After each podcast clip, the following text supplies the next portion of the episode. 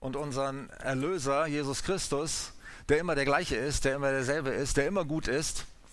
Und das soll die Stimmung sein oder der Geist sein, in dem wir zusammenkommen, ein Geist des Feierns. Ich denke oft daran, äh, auch ein, ein Vers aus Hebräer, der kam jetzt auch gerade wieder, wenn ich, ähm, wenn ich anbete oder wenn ich zu Gott komme, aus Hebräer 12, da heißt es,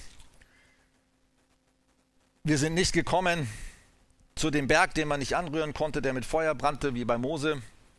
Hebräer 12, Vers 18 in die Dunkelheit und in die Finsternis mit Ungewitter, sondern, und dann steht ab Vers 22, wozu wir gekommen sind. Und das gilt für jeden Gottesdienst, auch für jede Kleingruppe, Hauskreis, für jede Zusammenkunft. Wohin kommen wir? Wir kommen zu dem Berg Zion und zu der Stadt des lebendigen Gottes, zu dem himmlischen Jerusalem, zu den vielen tausend Engeln und der Versammlung und der Gemeinde der Erstgeborenen, die im Himmel aufgeschrieben sind, und zu Gott, dem Richter über alle und zu den Geistern der vollendeten Gerechten. Das ist interessant. Habt ihr euch das bewusst gemacht, dass wir auch dahin kommen, zu den Geistern der schon vollendeten Gerechten? Mit denen stimmen wir ein in diese Feier. Die sind schon im Jubel im Himmel mit den Engeln und mit allen, die dort sind. Und zu dem Mittler des neuen Bundes, Jesus, und zu dem Blut der Besprengung, das besser redet als das Blut, Blut Abels. Wohin kommen wir? Wir sind, wir sind nicht nur für uns hier, kleine Gruppe Babenhausen, sondern wir kommen eine Riesenversammlung von Tausenden, Millionen von Engeln und äh, schon geretteten Menschen im Himmel, mit denen wir einstimmen, die jubeln ohne Ende dort. Und besonders wenn jemand zum ersten Mal so seine Entscheidung festmacht und sagt, ja, ich lade Jesus in mein Leben ein, da heißt es ganz ausdrücklich, da ist Jubel im Himmel. Aber ich glaube, nicht nur dann ist Jubel im Himmel, sondern das ist permanenter Jubel, Anbetung, Freude. Weil da ist, bei Gott ist ein Licht, ohne Schatten, ohne Finsternis. Und wir dürfen da reinkommen. Ist das nicht super?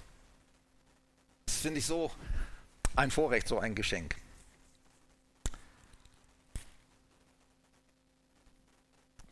Ich gehe mit euch hinein. Du kannst mal die PowerPoint starten. Ich weiß nicht, wo ich am besten stehe, damit ich nicht im Weg stehe und damit ihr das sehen könnt, oder? Ah, da kann ich es selber weiter weiter steuern. Ich lese die Bibel immer, immer wieder von vorne bis in, hinten durch und wenn ich dir was empfehlen darf, dann mach das genauso. Wenn du durch bist, dann fang wieder von vorne an. Und lese les jeden Tag ein großes Stück oder mehrere Stücke, damit du viel Nahrung bekommst, viel aufnehmen kannst.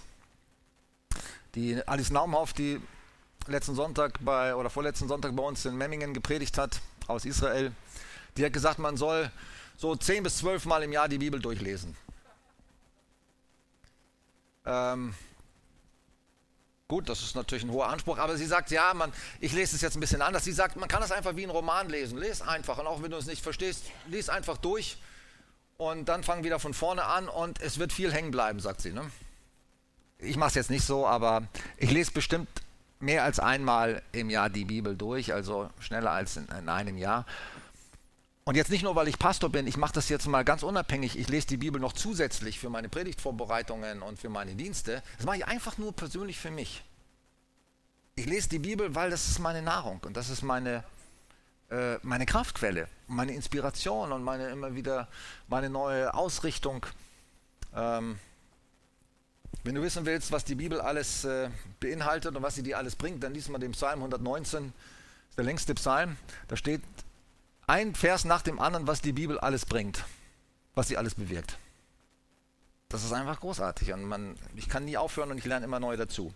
Im Moment bin ich gerade im Neuen Testament, ich lese immer Altes Testament und Neues Testament parallel, weil ich das sehr gut finde. Man kann auch gute Parallelen ziehen. Vieles im Alten Testament erklärt sich nämlich erst, wenn du das Neue Testament kennst. Sonst verstehst du es gar nicht. Und ich lese es parallel und im Moment bin ich im Neuen Testament im Römerbrief, bin jetzt schon im zwölften Kapitel. Aber der Römerbrief ist, äh, ist so ein geniales, so ein geniales Buch. Ich weiß nicht, ob ihr wisst, dass die ganze reformatorische Bewegung, zu der wir ja als Kirche auch zählen, also alle protestantischen Kirchen, kommen, führen sich zurück auf die Reformation, auf Martin Luther und einige andere Reformatoren. Und Martin Luther ist besonders durch den Römerbrief so entscheidend geprägt worden und äh, verändert worden durch das Lesen und Studieren des Römerbriefs. Und das hat bis heute eine, eine Bewegung in Gang gesetzt, die voller Kraft ist. Und ich möchte heute über ein Kapitel im Römerbrief sprechen, das für mich das Wichtigste ist, nämlich das Kapitel 8. Und ich denke, ich lese einfach mal mit euch den ganzen Abschnitt mal durch.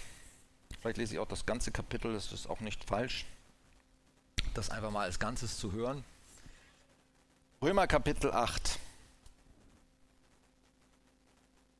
So gibt es nun keine Verdammnis für die, die in Christus Jesus sind.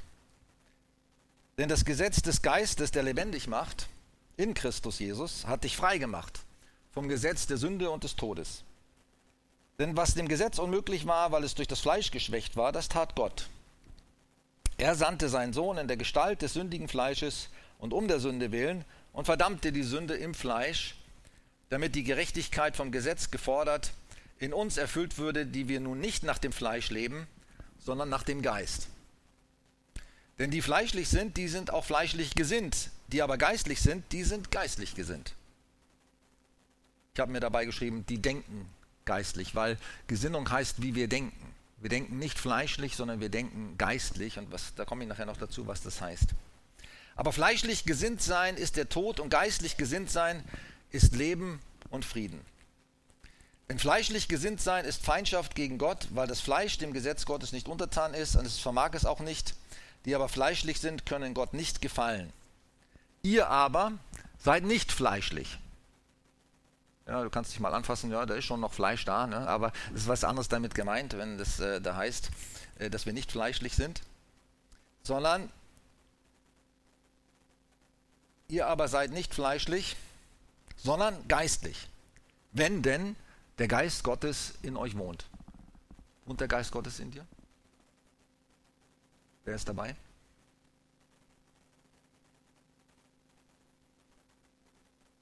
Ihr aber seid nicht fleischlich, sondern geistlich, wenn denn Gottes Geist in euch wohnt. Wer aber Christi Geist nicht hat, der ist nicht sein. Wenn aber Christus in euch ist, so ist der Leib zwar tot um der Sünde willen, der Geist aber Leben um der Gerechtigkeit willen. Wenn nun der Geist dessen, der Jesus von den Toten auferweckt hat, in euch wohnt, so wird er, der Christus von den Toten auferweckt hat, auch eure sterblichen Leiber lebendig machen durch seinen Geist, der in euch wohnt. So sind wir nun, liebe Brüder, nicht nach dem Fleisch, nicht schuldig nach dem Fleisch zu leben, denn wenn ihr nach dem Fleisch lebt, werdet ihr sterben müssen. Wenn ihr aber durch den Geist die Taten des Fleisches tötet, so werdet ihr leben. Denn welche der Geist Gottes treibt, die sind Gottes Kinder. Denn ihr habt nicht einen knechtischen Geist empfangen, dass ihr euch abermals fürchten müsst, sondern ihr habt einen kindlichen Geist bekommen, durch den wir rufen, aber lieber Vater. Der Geist aber selber gibt Zeugnis unserem Geist, dass wir Gottes Kinder sind. Sind wir aber Kinder, so sind wir auch Erben, nämlich Gottes Erben und Miterben Christi, wenn wir denn auch mit ihm leiden, damit wir auch mit ihm zur Herrlichkeit erhoben werden. Ich lese erstmal diese 17 Verse, ist ja auch schon viel Stoff da drin, äh, viel Inhalt. 15 Mal steht in diesen 17 Versen das Wort Geist oder Geistlicht. Wenn ihr das mal vergleicht, vorher nicht ein einziges Mal im Römerbrief. Hier wird also ein ganz besonderer Wert oder eine ganz besondere Betonung darauf gelegt, was eigentlich ein Leben im Geist ist oder was ein Leben im Geist bewirkt. Und Gott macht das hier uns allen ganz klar, wir sollen ein Leben im Geist führen. Wenn wir zu Christus gehören, und da sollte jeder nicht nur zögerlich seine Hand heben, sondern sagen, ja, ich gehöre zu ihm, ich bin dabei, oder? Dann ist, wenn du zu Christus gehörst, wenn du diese Entscheidung getroffen hast und gesagt hast, Jesus, mein Leben gehört dir, dann wohnt Gottes Geist in dir. Weißt du das? Und durch seinen Geist hast du so eine Fülle von Privilegien, Zusagen, ähm, Dingen, die, die du in Anspruch nehmen darfst. Und das, das müssen wir uns bewusst machen, das müssen wir verstehen. Und nicht nur verstehen und hören, sondern wir müssen es auch jeden Tag immer wieder neu in Anspruch nehmen für, für uns, damit wir dieses Leben im Geist auch wirklich führen können. Weil die Tendenz ist so, das weiß ich von mir selber und du wahrscheinlich von dir auch, die Tendenz ist immer, wieder zurückzufallen in ein Leben im Fleisch. Alles fleischlich zu beurteilen. Fleischlich zu beurteilen heißt, alles aus menschlicher Sicht zu beurteilen, aus weltlicher Sicht zu beurteilen und nicht aus Gottes Sicht. Das ist ein Leben im Fleisch. Und im Leben im Geist heißt, geistlich gesinnt sein heißt, alles aus Gottes Perspektive zu sehen, zu beobachten, zu bewerten und danach zu handeln. Das ist ein Leben im Geist. Und wenn wir Gottes Geist in uns haben, wenn er in uns wohnt, dann können wir das auch. Dann sind wir dazu in der Lage, dann müssen wir uns nicht erst sonst wohin fahren, dann brauchen wir noch nicht mal, sag ich mal, erst, das brauchen wir nicht erst am Gottesdienst, am Sonntag, das hilft uns zwar, wenn wir eine Predigt hören und wenn wir zusammenkommen und Lobpreis haben, aber du kannst es jeden Tag, jeden Moment, jede Sekunde deines Lebens bist du mit Gott verbunden, wenn du Gottes Geist hast. Bist eine Einheit mit ihm. Eine Einheit. Ist das nicht unglaublich? Deswegen macht euch das bewusst, lasst uns das jeden Tag bewusst machen und jeden Moment bewusst machen, dass wir mit Gott verbunden ist und dass wir in ihm sind. Wenn wir in Jesus sind, das ist auch einer der zentralen Verse von diesem Kapitel, dann gibt es keine Verdammnis mehr. Für die, die in Christus Jesus sind, gibt es keine Verdammnis Kennt ihr das Gleichnis vom Weinstock und den Reben aus dem Johannesevangelium? Was, was sagt das, das Gleichnis aus? Wer kann das kurz in zwei Sätzen wiedergeben? Oder in einem Satz. Das wird ja immer wiederholt, sage ich mal, in diesem Gleichnis. Ist zwar, ich glaube, 15 Verse oder so, Johannes 15, aber es ein, hat einen zentralen Aspekt, dieses Gleichnis von dem Weinstock und den Reben. Mit ihm verbunden bleiben, genau. Und es gibt zwei Aspekte des Verbundenbleibens mit Jesus, nämlich wenn ich in euch bleibe und ihr in mir, sagt er. Das sind zwei verschiedene Aspekte. Ich weiß nicht, ob ihr euch schon mal darüber Gedanken gemacht habt oder habt ihr gedacht, das ist das Gleiche. Wenn wir in ihm sind und er in uns.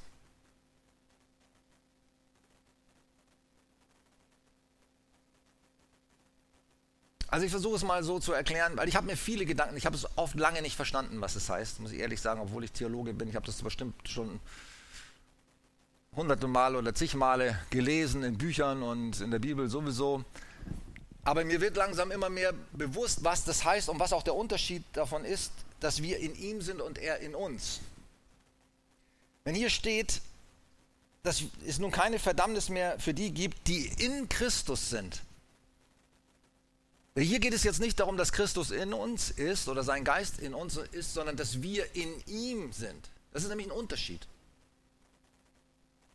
Und wenn ihr den Römerbrief gründlich lest, auch bis Kapitel 8 hin, dann werdet ihr das verstehen, was es heißt, in Christus zu sein, weil Paulus leitet das sehr, sehr gründlich her. Er sagt, all unsere Schuld, all das, was wir falsch gemacht haben, und nicht nur, was wir falsch gemacht haben im Leben, sondern auch, was wir noch falsch machen werden in Zukunft. Unser ganzes sündiges Wesen, alles das, was uns von Gott trennt, ist an dem Kreuz vor 2000 Jahren, als Jesus gekreuzigt wurde, dort gestorben. Alles, was wir falsch gemacht haben, alles, was wir noch falsch machen werden, alles, was uns jemals von Gott getrennt hat oder noch trennen will, ist dort für diese Schuld hat Jesus ein für alle Mal, für alle Menschen für immer bezahlt. Und wer das annimmt, der ist in Jesus. Wenn du in Jesus bist, dann identifizierst du dich mit dem, was er für dich getan hat. Dann hängst du mit Jesus am Kreuz und bist tot. Für die Sünde tot. Für, für deine Schuld, für, für alles das, was du verbockt hast in deinem Leben. Bist du gestorben und hast, bist du bestraft bereits. Das heißt in Jesus sein. Ich bin bestraft. Deswegen gibt es auch keine Verdammnis mehr. Egal was du tust oder was du getan hast, wenn du dich mit dem identifizierst, was Jesus für dich getan hat, dann gibt es das nicht mehr. Das ist ausgelöscht, sagt die Bibel. Das ist ausradiert. Der Schuldbrief ist sogar an einer, einer Stelle im Kolosserbrief, heißt es, er ist zerrissen worden. Den gibt es nicht mehr. Das heißt in Jesus sein. Und ich bin nicht nur in Jesus am Kreuz, hängend und tot, sondern ich bin auch mit ihm auferstanden. Das ist ja das, was wir auch in der Taufe ausdrücken, weshalb die Taufe auch so ein kraftvolles und wichtiges Bekenntnis ist, dass wir sagen, wir sind mit Jesus gestorben und mit ihm auferstanden. Aber nicht nur die Taufe, jeden Tag musst du das. Jeden Tag musst du das für dich in Anspruch nehmen. Sagen, das ist mein neues Leben, das ist ein Leben im Geist. Ich bin in Christus und es gibt keine Verdammnis mehr für die, die in Christus sind. Habe jetzt mal ein bisschen grundlegende Theologie mitgebracht hier, die Rechtfertigungslehre von Martin Luther. Das war vor 500 Jahren, als Martin Luther, äh, der war katholischer Mönch, und die katholische Kirche, bis heute ist sie sich nicht so ganz einig, ja, werden wir jetzt nur aus Gnade gerecht oder auch durch unsere Werke? Da gibt es so ein bisschen, sag mal, Unsicherheit, bei vielen Menschen jedenfalls. Ne? Und Martin Luther hat so gekämpft als Mönch mit seiner eigenen Schuld. Und seine tiefste Frage war, wie bekomme ich einen gnädigen Gott? Wie bekomme ich einen gnädigen Gott? Und durch den Römerbrief und besonders durch, durch die ersten acht Kapitel des Römerbriefs hat ihn Gott und der Geist Gottes überführt in seiner Tiefe und hat ihn freigesetzt von diesem ganzen Krampf des Christentums, den er vorher gelebt hat. Und er ist hineingekommen in die Freiheit der Kinder Gottes, wo jeder von uns sein soll. Befreit. Das Leben hat uns, der Geist hat uns freigemacht, komme ich gleich noch drauf, aber damit ihr es ein bisschen versteht, auch theologisch betrachtet, was das heißt. Gott der Vater, der Schöpfer von Himmel und Erde, der jeden Menschen geschaffen hat und alles, was wir sehen, auch die Materie, aus denen wir hier Dinge bauen und entwickeln und jeder, jeder Computerchip und so weiter, der Schöpfer aller Dinge ist Gott, der hat alles gemacht. Und dieser Gott, der uns geschaffen hat und alles, was wir sehen und existiert, der hat seinen einzigen Sohn, Jesus Christus, der mit ihm verbunden war, in Ewigkeit, der auch ewig schon da war, genauso wie Gott der Vater. Gott, Vater, Sohn und Heiliger Geist sandte seinen Sohn. Deswegen sagte, es gibt vier sogenannte Solis, die Luther geprägt hat. Soli heißt allein auf Lateinisch. Allein Christus. Nur Christus ist der Weg, sagt er. Nur durch Jesus, nur in ihm und durch ihn können wir zu Gott kommen, sagt die Bibel auch ganz eindeutig. Es gibt keinen anderen Weg. Ich bin der Weg, die Wahrheit und das Leben. Keiner kommt zum Vater als nur durch mich. Und dieser Jesus, Solus Christus, der der einzige Weg ist, der offenbart sich durch die Schrift, durch die Bibel. Sola Scriptura. Und die Bibel, durch die Bibel kommt und letztendlich durch Gott den Vater und durch das, was Jesus getan hat und wie er sich in der Bibel offenbart, kommt seine Gnade zu den Menschen. Und der Mensch antwortet durch den Glauben an das, was er hört, durch den Glauben an das Wort Gottes, durch die Predigt, antwortet er darauf. Und was hier fehlt in dieser Rechtfertigungslehre, ist euch das aufgefallen, es fehlt nämlich etwas ganz Entscheidendes da drin. Der Heilige Geist, genau. Das alles hier, das kann nur passieren, sowohl die Offenbarung der Gnade in den Menschen und auch der Glaube, der entsteht an das Wort Gottes, der dann das überhaupt erstmal diesen dieses System oder diesen Kreislauf wirkungsvoll macht, das ist der Heilige Geist. Weil die Bibel alleine als Buchstabe tötet, sagt. Sagt die Bibel selber, der Buchstabe tötet. Hey, wenn du, du kannst die Bibel lesen, es gibt Leute, die lesen die Bibel und die verstehen nichts. Und ich habe das auch, ich habe auch, bin ja christlich aufgewachsen oder christianisiert worden, sage ich mal, mit Konfirmation und allem drum und dran. Zwei Jahre Konfirmandenunterricht. Ich habe nichts verstanden, Religionsunterricht, ich habe nichts verstanden. Null. Kannst du auch gar nicht. Und als ich aber mich bekehrt habe und Gott mich gezogen hat, weil ich sage immer, Gott hat mich gesucht und gefunden, nicht ich habe mich nicht ihn gesucht, er hat mich gesucht. Und als ich ihn gefunden habe, als er sich mir offenbart hat, durch den Heiligen Geist, habe ich angefangen, die Bibel zu lesen. Und ich sage euch, mir ist ein Leuchter. In einer Nacht habe ich die Johannesevangelium und die Offenbarung durchgelesen. In einer Nacht. Und ich habe, mir ist ein Leuchter nach dem anderen aufgegangen. Durch den Heil, nur durch den Heiligen Geist kannst du überhaupt verstehen, was da drin steht. Deswegen ist das Leben im Geist so wichtig.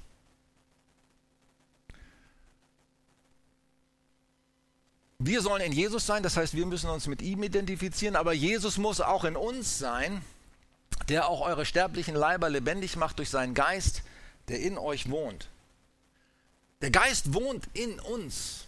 Nicht nur wir sind in Jesus, wir sind die Gerechtigkeit, das heißt an einer Stelle mal, wir sind die Gerechtigkeit Gottes in ihm. Er ist uns zur Sünde gemacht worden, damit wir die Gerechtigkeit werden in ihm.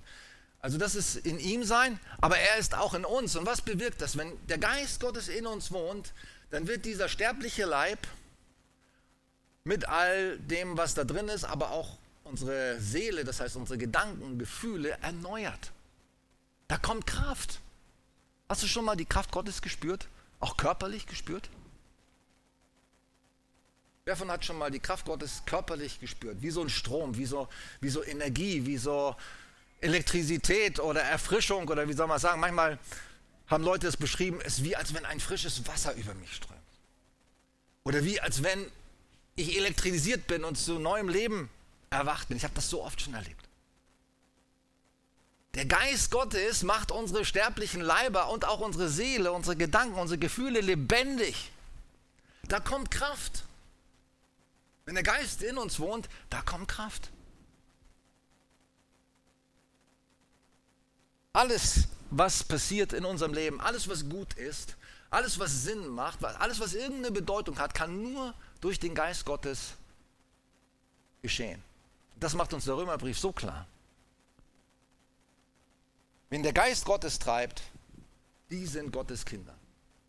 Hey, wir können so viele gute Ideen haben, so viele interessante Gedanken und Pläne für unser Leben, aber das Entscheidende ist, dass du spürst, der Geist Gottes treibt dich in deinem Denken, in deinem Handeln. Wozu treibt dich der Geist Gottes denn eigentlich jeden Tag? Ich denke, der Geist Gottes treibt uns erstmal dahin, dass wir uns Zeit nehmen für, für Gott den Vater und für Jesus und ihn besser kennenzulernen durch die Bibel. Ich sage immer, wo, jemand sagt, sagte mal, woran kann man denn erkennen, dass ein Mensch von neuem geboren ist, dass er wirklich den Geist Gottes in sich hat? Was ist er, woran ist das erkennbar? Ich sage immer, es ist wie mit einem Baby. Wenn ein Baby geboren ist, was macht das dann? Petra? Und was hat es noch? Hunger. Hey, ein Baby hat Hunger, das will essen und wenn es nichts zu essen kriegt, dann schreit es. Und ich erkenne einen wiedergeborenen Christen, jemand, der sagt, ich habe wirklich den Geist Gottes in mir, der hat Hunger nach dem Wort. Der braucht das Wort wie seine Nahrung, der schreit danach. Der kann ohne das nicht leben. Das ist das Kennzeichen von jemand, der der Geist Gottes, wenn der Geist Gottes in dir ist, der treibt dich dazu, die Bibel zu lesen, Gott besser kennenzulernen, ihn zu suchen im Gebet, ihn anzubeten. Wozu treibt der Geist Gottes noch? Die Gemeinde zu gehen zum Beispiel. Der Geist Gottes treibt in die Gemeinschaft. Hey, das sehe ich überall in der Bibel. Der treibt, Geist Gottes treibt nicht in die Isolation, der Teufel treibt in die Isolation. Der Teufel bildet Uneinigkeit und Spaltung und Verteilung und Isolation und Einzelgängertum. Der Geist Gottes treibt in die Gemeinschaft. Jemand, der vom Geist Gottes getrieben ist und erfüllt ist, der sucht die Gemeinschaft. Der will die Gemeinschaft. Was will der noch? Der will dienen. Jemand, der vom Geist Gottes erfüllt ist, der sucht seinen Platz. Der will seine Gaben kennenlernen, der will seine Gaben einsetzen, der will etwas bewirken in diesem Leben, was von Ewigkeitsbedeutung ist. Und nicht nur Kohlescheffel oder Erfolg. Wen der Geist Gottes treibt, das sind Gottes Kinder.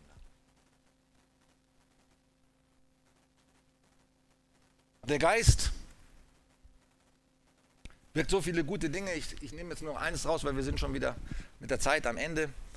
Weil ihr seid ja immer noch maskiert und äh, reduzieren den Gottesdienst auf äh, 75 Minuten. Aber eine dieser wunderbaren Dinge, die wir hier lesen im Römerbrief, wir haben nicht einen, nicht, nicht, nicht eine, also nicht einen soll das heißen, nicht einen knechtischen Geist empfangen, in dem wir uns wieder fürchten müssen, sondern einen kindlichen Geist, in dem wir rufen Abba. Und Abba ist das hebräische Wort für Papi oder Vati, Kosename.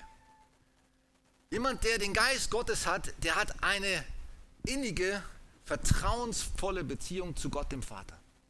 Der sagt Vati, der sagt Papi, der sagt, hier komme ich, ich werfe mich in deine Arme. Bei dir bin ich geborgen, ich brauche dich, ich liebe dich. Das ist der Geist. Er treibt uns in die Arme Gottes, in die Vaterarme Gottes. Und er gibt uns innere Gewissheit, tiefe innere Gewissheit, dass wir für immer gerettet sind, dass wir für immer verbunden sind mit Gott. Hey, das kann dir, ich kann dir das hundertmal predigen, wenn du das nicht glaubst. Ich kann dir das tausendmal, du kannst jeden Tag ein YouTube-Video hören darüber. Wenn der Geist Gottes in dir das nicht dir bestätigt, dann hat das alles keinen Wert. Deswegen, du musst diesem, diesen Geist Gottes in dir Raum geben. Du musst ihn suchen. Du musst sagen, sei herzlich willkommen, Geist Gottes. Im Römerbrief geht es dann auch noch weiter, da komme ich jetzt nicht dazu, wäre auch interessant. Da geht es um das Gebet in Sprachen. Wenn wir nicht wissen, wie wir beten sollen, dann vertritt uns der Heilige Geist mit unaussprechlichen Seufzern. Und der Apostel Paulus sagt, ich bete mehr in Sprachen als ihr alles. Warum konnte der so einen Dienst tun? Warum war der so getrieben und so geführt vom Heiligen Geist? Der hat mit einer Innigkeit Gott gesucht. Der hat in all seiner Schwachheit der war nämlich nicht stärker als wir. Das war auch ein ganz normaler Mensch. Der hatte dieselben Kämpfe. Aber der hat in Sprachen gebetet, was das Zeug hält. Der Geist Gottes hat ihn vertreten und hat ihn aufgebaut und aufgerichtet. Und wenn er nicht mehr wusste, weiter zu beten, dann hat er in Sprachen weiter gebetet und dann hat er wieder in, in Worten weiter gebetet und er hat mehr gebetet als wir alle. Und das hat ihm Kraft gegeben.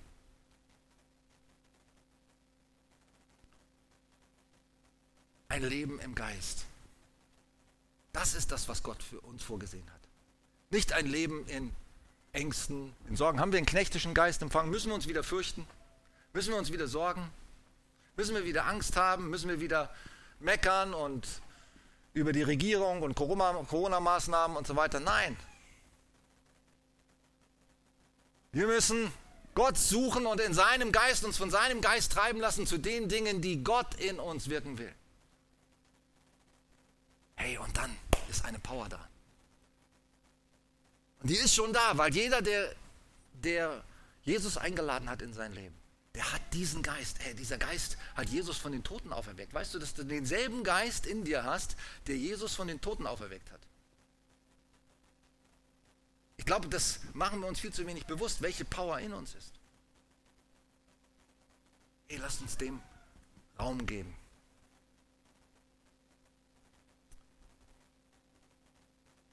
stehen nochmal auf am Ende.